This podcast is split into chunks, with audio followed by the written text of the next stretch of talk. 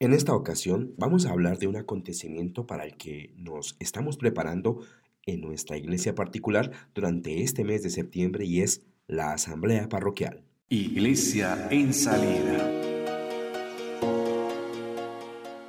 Hola amigos, soy Javier Rodríguez, vicario de pastoral de la Arquidiócesis de Tunja, y en este podcast Iglesia en salida vamos a conocer sobre la Asamblea Parroquial acontecimiento que estaremos viviendo en nuestra iglesia particular el próximo 30 de septiembre.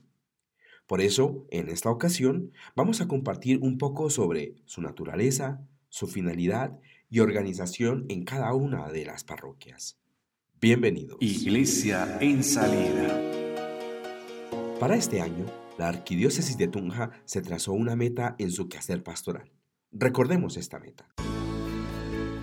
Al finalizar el año 2023, el pueblo de Dios que peregrina en la arquidiócesis de Tunja, con mirada agradecida, ha revitalizado el proceso evangelizador en comunión, participación y misión. Mediante el análisis de la realidad, el redescubrimiento y el fortalecimiento de la propia identidad bautismal de los agentes de pastoral, la revisión de los procesos y estructuras parroquiales y diocesanas, a la luz de la palabra de Dios, el magisterio de la Iglesia y las ciencias humanas para hacer visible la instauración del reino de Dios. El verbo central de esta meta es revitalizar. Y tenemos que revitalizar todo nuestro quehacer. Pero, ¿cómo saber qué vamos a revitalizar? Pues para eso es la asamblea, para conocer en cada parroquia qué ha funcionado y qué se ha debilitado y así darle fuerza nueva para que el reino de Dios acontezca en nuestras comunidades. Hemos dado algunos pasos para llegar a este momento y son los encuentros trimestrales en las, nuestras comunidades. Se han reunido las comunidades, grupos y comités en las parroquias para evaluar lo que se tiene, lo que hace falta implementar y los retos misioneros por asumir. Entonces, la asamblea parroquial es una estrategia para conocer la situación real de cada parroquia. Así pues, lo primero, ¿qué es la asamblea parroquial? La asamblea parroquial de pastoral es la manifestación efectiva de la comunión participación y corresponsabilidad de todos los miembros de la iglesia particular, de la iglesia parroquial, en su acción evangelizadora.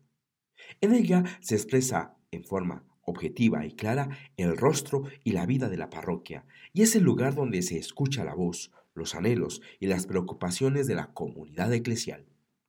No es propio de la Asamblea Parroquial de Pastoral abordar aspectos administrativos, hacer votación o elaborar proyectos de planeación. Teniendo esto presente, miremos cuál es la finalidad de la asamblea parroquial. La asamblea parroquial se convoca para estudiar y analizar temas específicos que buscan la renovación pastoral o una organización más efectiva de la misma. Busca caminos para la nueva evangelización.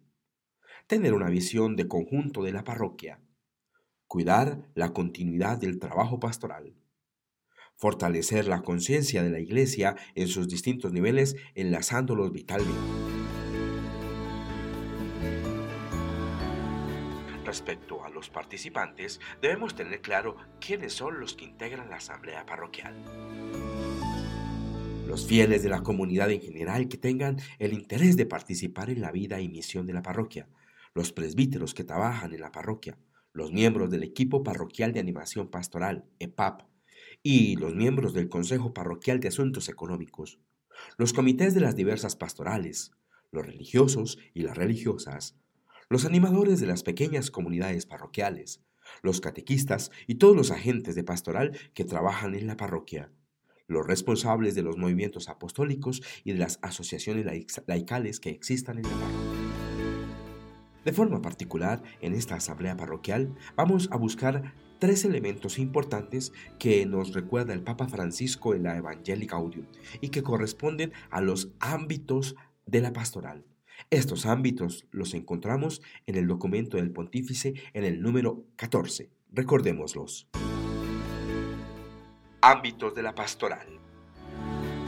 Pastoral ordinaria.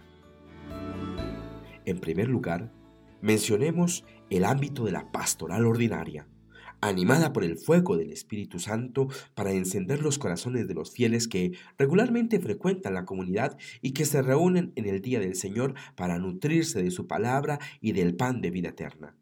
También se incluyen en este ámbito los fieles que conservan una fe católica intensa y sincera, expresándola de diversas maneras, aunque no participen frecuentemente del culto. Esta pastoral se orienta al crecimiento de los creyentes, de manera que respondan cada vez mejor y con toda su vida al amor de Dios. Bautizados no practicantes.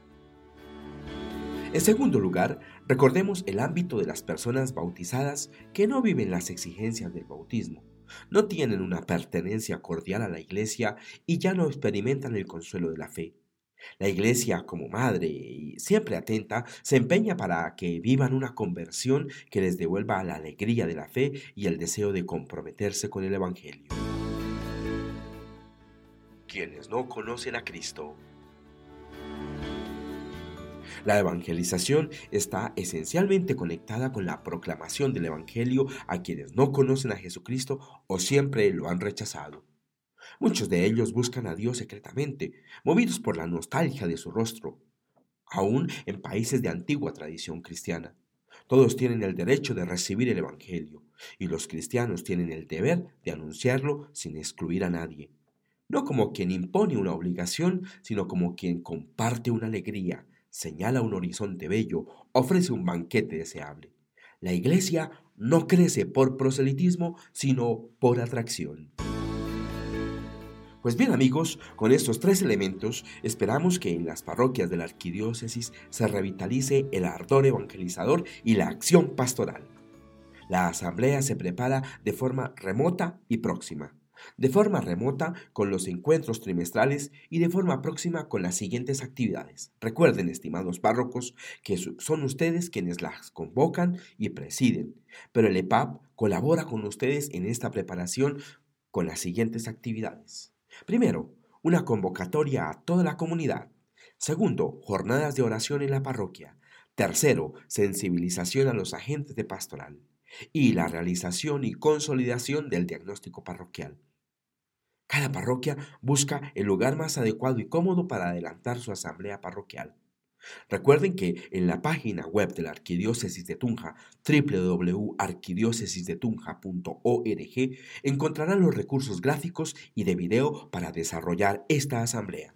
Por último, les recuerdo la importancia de enviar a la Vicaría de Pastoral los resultados de sus asambleas parroquiales, ya que serán el subsidio y la base para la elaboración de la programación anual diocesana. Antes de finalizar, quiero compartir con ustedes la siguiente oración por las asambleas parroquiales. Padre amoroso, que acompañas a tu iglesia arquidiocesana de Tunja en su caminar de fe. Te suplicamos que bendigas las asambleas parroquiales que con la orientación de nuestro arzobispo Monseñor Gabriel Ángel Villamaos y con el apoyo de los sacerdotes y fieles laicos nos proponemos celebrar durante este mes en nuestras comunidades parroquiales que tu Espíritu Santo haga participar en ellas a quienes tú eliges de entre tu pueblo y los guíe con su luz, para que nos comunique con verdad y fidelidad a tu voluntad ante las necesidades pastorales que se nos presentan. Que Nuestra Señora, la Virgen del Milagro, nos enseñe a escucharte y a obedecerte en esta misión que nos encomiendas con alegría y esperanza. Amén. Feliz semana para todos. Nos encontramos en una próxima oportunidad. Bendiciones. Iglesia en salida.